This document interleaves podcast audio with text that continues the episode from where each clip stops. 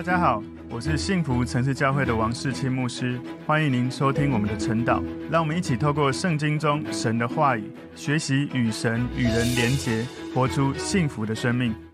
好，感谢主，我们今天要一起来看晨祷的主题是得救的乐歌，括号被饶恕的喜乐。我再讲一次，得救的乐歌，括号被饶恕的喜乐。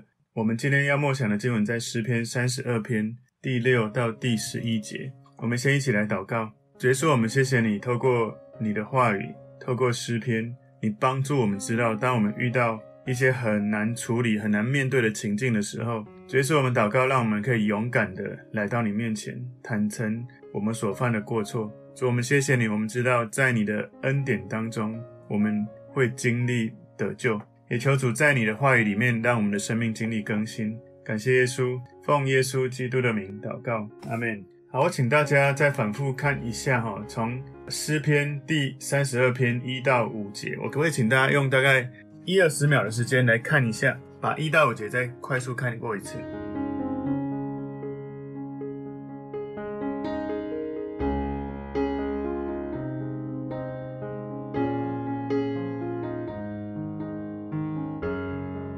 好，因为我如果从第一节开始讲，时间会讲不完，我要请大家先看一到五节，是一个前导的理解。今天这一个主题，得救的乐歌，括号被饶恕的喜乐。我不知道你们有读过这个诗篇吗？得救的乐歌，这个我去看英文的 NKJV 版啊，里面讲到 The joy of forgiveness，也就是一种被饶恕之后的一种喜乐。他讲到说，A Psalm of David，A contemplation，就是训诲诗的意思。那也就是暗示这一首诗是一个沉思，或者顿悟，或者是生命的成熟、生命的技巧的一首诗。训诲诗的目的是要让人得到智慧、得到聪明，能够提高人的生存能力或者成功的机会。这一首赦免的诗篇有可能是诗篇第五十一篇的续集。我看有许多研经的这些圣经的这些研经的学者。有很多人都有提到，非常有可能是在诗篇第五十一篇后面的续集。那为什么呢？诗篇第五十一篇，大卫承认他跟拔示巴所犯的罪，在这个地方，他描述那种认罪带来的赦免，随之而来的祝福。从你第一到第五节，你会看到认罪带来赦免的祝福。第六到第十节是鼓励别人要寻求耶和华的拯救，而不是固执的拒绝来跟随神。第十一节是最后劝勉，劝勉人们在耶和华里面得到欢心跟喜乐。所以训诲诗大概是指在默想教诲的一个诗歌。我们知道大卫其实生命中最让我们感到他犯了很严重的罪，应该就是在诗篇五十一篇里面哦。所以今天的这个经文，我归纳三个重点：第一个是上帝保护的祝福，上帝保护的祝福。我不知道大家是不是曾经有犯过错，在错误当中，你觉得这个错让你很羞愧，不敢找神，甚至都想躲起来。前面一到五节，大卫讲到有关犯了罪之后愿意认罪，然后会经历赦免。今天第一个重点，上帝保护的祝福。诗篇三十二篇第六节说：“为此，凡虔诚人都当趁你可寻找的时候祷告你。”所以前五节在讲。知道神非常愿意饶恕人，让虔诚人有更大的理由来寻求神，因为呢，神是可以寻找的。事实上，神随时都预备好要跟你跟我做生命的连结团契。不过呢，重点是我们愿不愿意坦诚我们自己生命的问题，愿意转向神。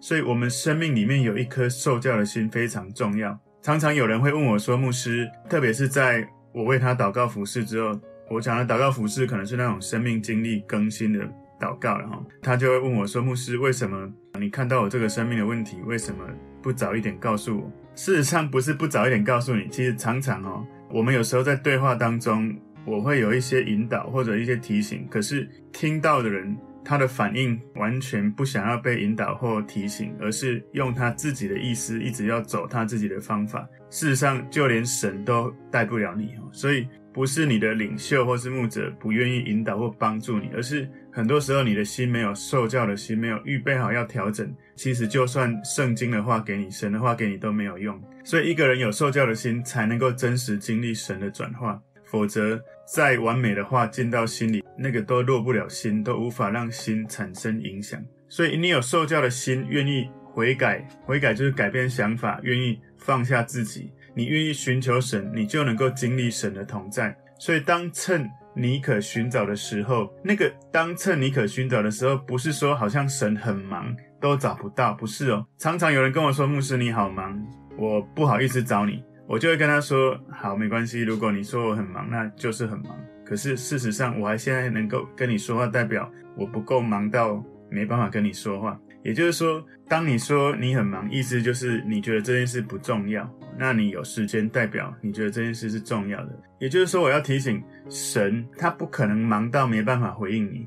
当趁你可寻找的时候，不是说神很忙，要等他有空才能找他，不是这个意思。是人的灵魂。”预备好，预备好什么呢？愿意悔改，愿意受教，愿意改变的时候，我们会遇见神。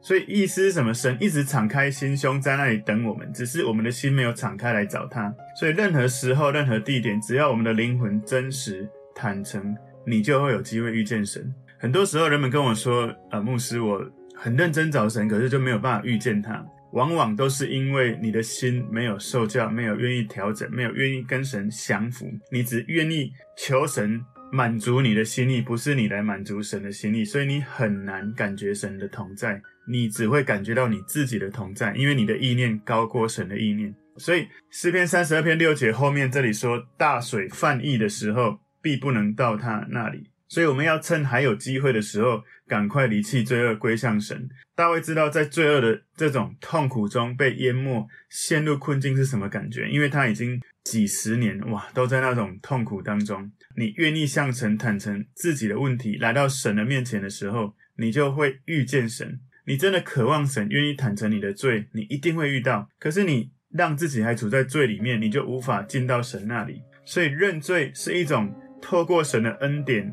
来安慰我们的一种香膏。我再讲一次，认罪是一种香膏。什么样的香膏？是透过神的恩典安慰我们心灵的香膏。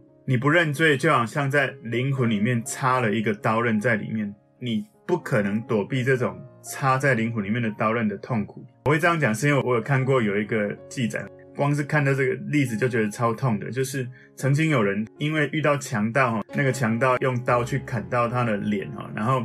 后来看医生医治好了，可是呢，他头痛有四年之久，非常痛。然后后来他受不了，他再去照 X 光检查，原来之前强盗刀子吼砍到他的时候，那个 X 光片检查到里面有刀刃折断在这个头骨里面，所以他一直在头痛。可是为什么他一直忍住忍了四年？所以这也提醒我们不要那么会忍痛。你真的觉得不对劲，要赶快找医生哦，不要忍了那么久。我在想那个刀刃在里面应该都生锈了。所以，如果我们的灵魂里面有刀刃在里面哦，你需要照属灵的 X 光，你需要照属灵的更深一点的叫做核磁共振的检查。所以有时候我们会觉得，为什么我们的习惯戒不掉？为什么我们的关系常常遇到问题？为什么我遇到诱惑总是无法胜过？为什么我没有勇气脱离这一些神不喜悦的事？那一些内疚感、那些罪恶感，在表面之下溃烂，让你。不明白为什么突然我会发怒？事实上，有可能那个灵性里面的罪恶，撒旦有一些谎言，有一些你过去你需要回到神面前勇敢的去承认的，你没有去面对。当我们有这种撒旦的刀刃哈插在我们的灵魂里面的时候，你会有时候很容易喜怒无常，情绪暴躁，你很容易有时候不小心就反应过度，容易就烦躁，容易就生气，你很敏感。为什么？因为灵魂里面有一个刀刃插在那里。如果你想要改变的话，承认你的生命的问题，邀请神对你的生命做属灵的核磁共振。你跟神说：“神，请你鉴察我的心，请你试炼我，知道我里面的焦虑，看看我里面有没有冒犯你这种想法，引导我走在你永远的道路。”在诗篇一百三十九篇，大家可以自己去看哦。所以你要跟神认罪悔改。让神在你的过去生命的伤口上施给你恩典，不是优点。优点对属灵的伤口没有用，只有对肉体的伤口有用。所以你要用神的恩典，知道他是如此的恩惠，勇敢的来跟他承认，承认你的问题、你的错误。而在你领受他的爱的时候，在他的爱更深的进来之后，试着放掉那一些让你不舒服的事情。原谅那一些你放不下的事吧。所以我觉得我很喜欢我刚讲的这句话，就是跟神认罪悔改，让神在你伤口上施给你恩典，而不是优点哦。所以。让忏悔成为你祷告的一部分。每一次你觉得里面好像很怪，你觉得好像容易情绪失控，好像常常我好像不是我自己，我不喜欢这样。可是为什么常常会这样？有时候是属灵里面有一个刀刃需要去处理哦。当你认罪悔改的时候，神的饶恕、神的恩典总是大过你之前那种痛苦，总是大过你很害怕、无法承受，总是大过你内心的恐惧。很多时候，我们因为情绪太大，或者是很害怕那个东西掀开，以至于一直隐藏在那里，不愿意去面对。大卫给了我们一个非常好的典范。大卫犯了一个奸淫的罪，大卫犯了杀人的罪，而当先知来提醒他的时候，他勇敢地承认。诗篇三十二篇第七节说：“你是我藏身之处，你必保佑我脱离苦难，以得救的乐歌四面环绕我。”细拉，也就是在这个地方要有一个停顿，有一个默想，有一个安静的沉思。大卫让我们在诗篇三十二篇看到有出现好几个比较像术语的东西哈，藏身之处、得救的乐歌、四面环绕。所以我们看到大卫现在他跟神认罪悔改，他开始领受到神同在、神团契的互动，在神的安慰、神的照顾之下。他感受到有神的保护，这种感受非常的荣幸，非常的荣耀。所以，也许我们心里面有一些苦毒、怨恨，或者有一些痛苦，一直过不了。我们可以来默想大卫是如何放下的。大卫体会到神的同在，就是大卫的藏身之处，一个最安全的避难所，一个最好的藏身之处。它有强度，有高度，有宽广度，好像我上礼拜日主日分享的，神的爱长阔高深，那个长是长到永恒之长，那个阔高深是空间宽大到你到宇宙的任何一个角落，神的爱都在那里。就算在最深的坑里，无底坑的坑里，神的同在也在那里。但是当你在神的同在里面，那是你的藏身之处，仇敌找不到你，那是最可靠、最棒的一个隐秘处。那如果以现代的语言来说，哈，我们可以说，我们找到耶稣的时候，是我们的地下堡垒，或者好像是一个保护总统的地下碉堡，甚至是炸弹都炸不到的。所以大卫在神赐给他得救的乐歌里面找到了安全感，他在喜乐、在胜利得胜的信心里面来歌唱。所以神是我们的藏身之处的想法，也是跟在主的殿里面找到避难所的想法是相关的。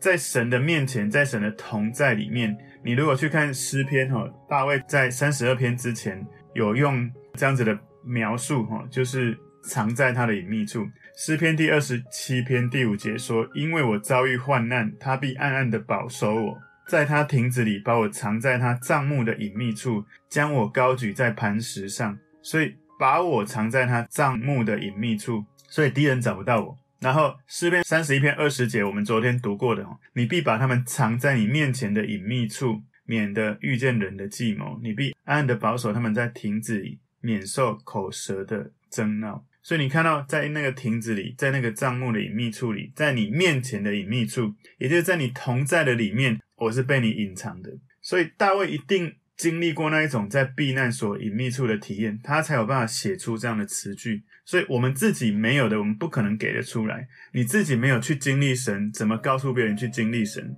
你想要传福音给别人，你自己没有在福音里面有这种喜乐，你如何告诉别人有这个福音有多美好？所以我们要注意一下，在前面哈一到五节里面的第三到第四节，大卫说：“我闭口不认罪的时候，因终日哀哼而骨头枯干。”黑夜白日，你的手在我身上沉重，我的精力耗尽，如同夏天的干旱。所以在这一两节里面，大卫被神的同在压迫到，感觉到非常的沉重。但是呢，在这里刚第七节，我们看到他在神的同在里面，他找到避难所。差别在哪里？差别在前面，他还没有认罪悔改的时候，他没有把那些不管是苦毒、怨恨、埋怨，或者是认错。承认我有错，他没有做这件事，他常常感觉到很闷呢、所以或许有时候我们生命里面有需要对付的东西，我们一直没有对付，所以往往不小心我们的情绪就感觉到沉重。怎么办呢？我们跟大卫学习，诚实的忏悔，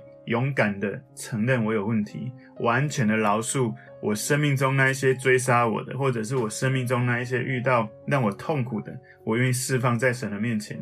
今天得救了乐歌第二个重点，神会教导指示你的路，教导跟指示哈，instruct you and teach you。所以诗篇三十二篇八节说，我要教导你，指示你当行的路。英文 NKJV 版说，I will instruct you and teach you in the way you should go。我会指教你。我会教导你，我会指引你，知道你应该怎么走。所以大卫其实他在这一节经文，他用神给他启示性的话语向他的百姓发预言。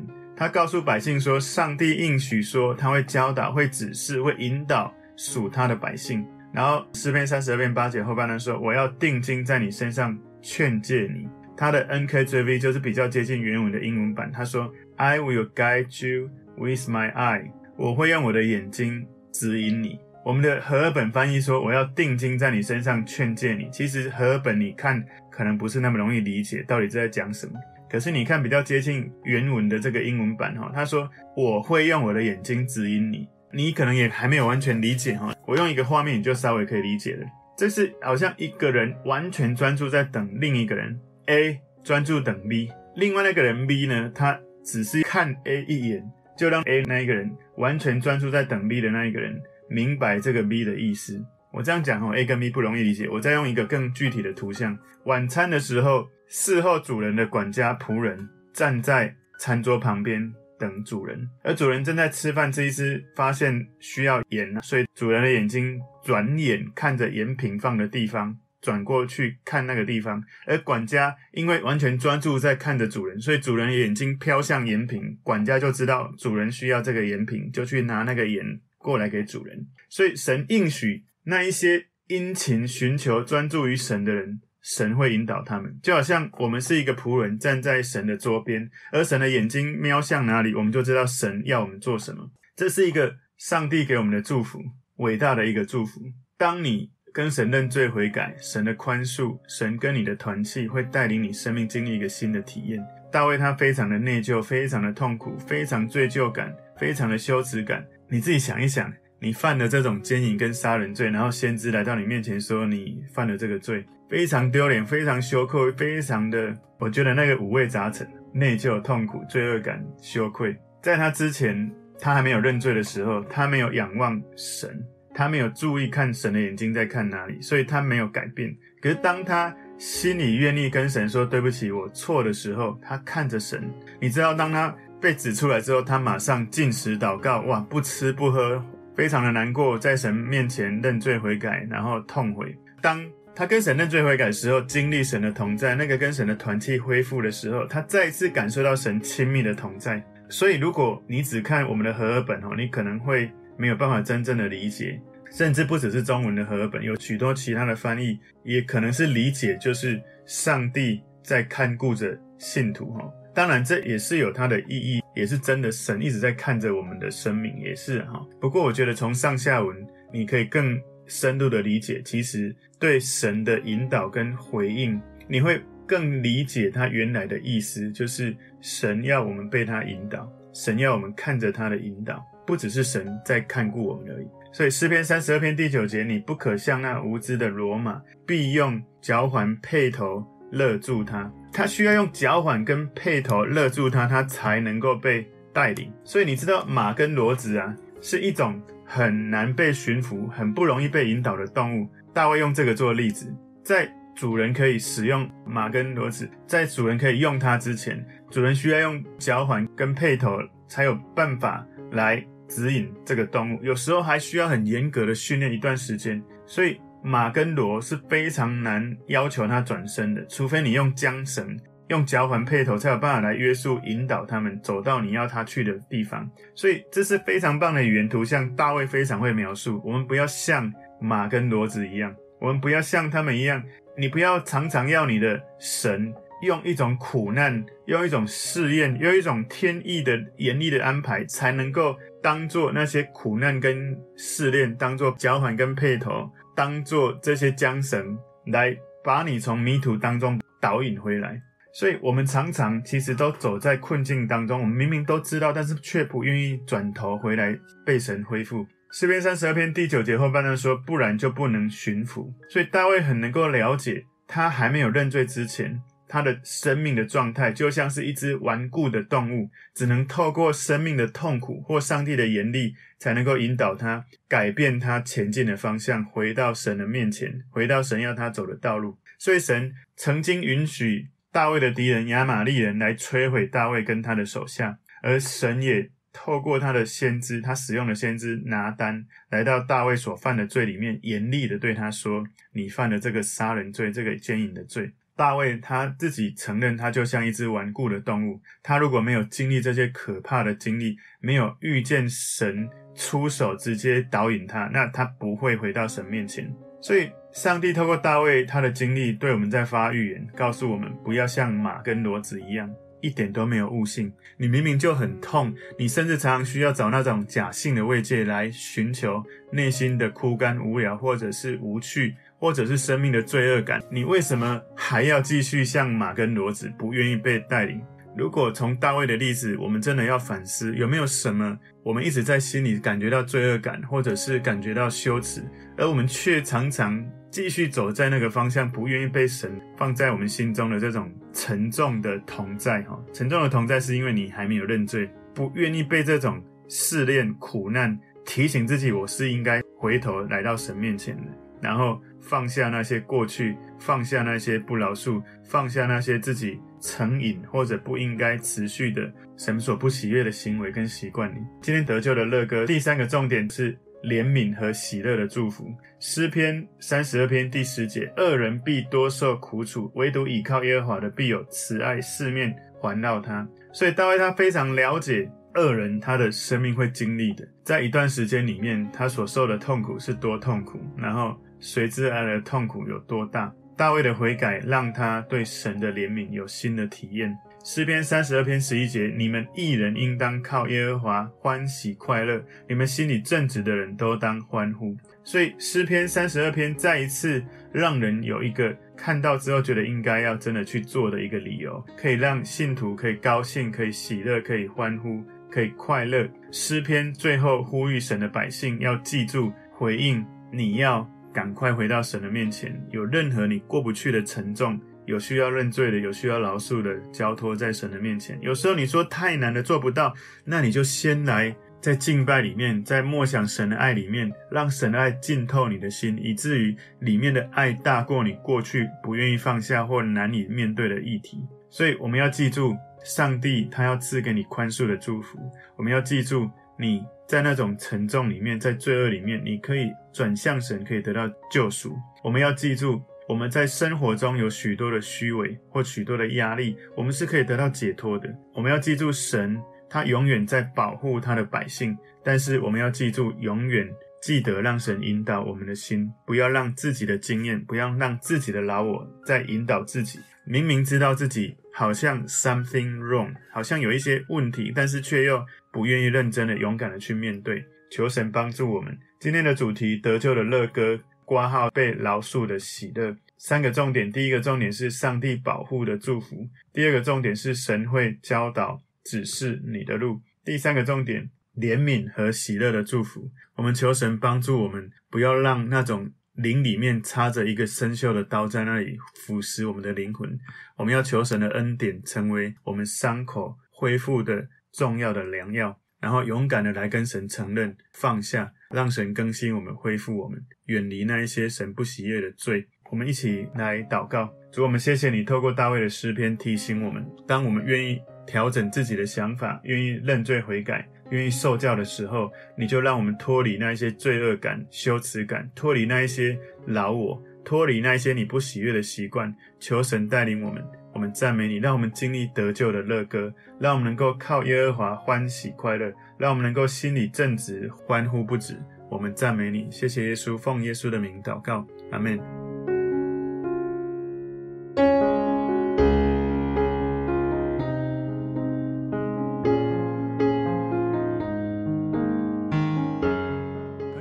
如果这个信息对您有帮助，请您在影片下方按赞留言。并分享给您的朋友，分享在您的 IG、Facebook、Line 或者其他的社群媒体上面，来祝福您的朋友。当然，也别忘了订阅我们的频道和开启小铃铛，这样您就可以收到我们最新的影片通知哦。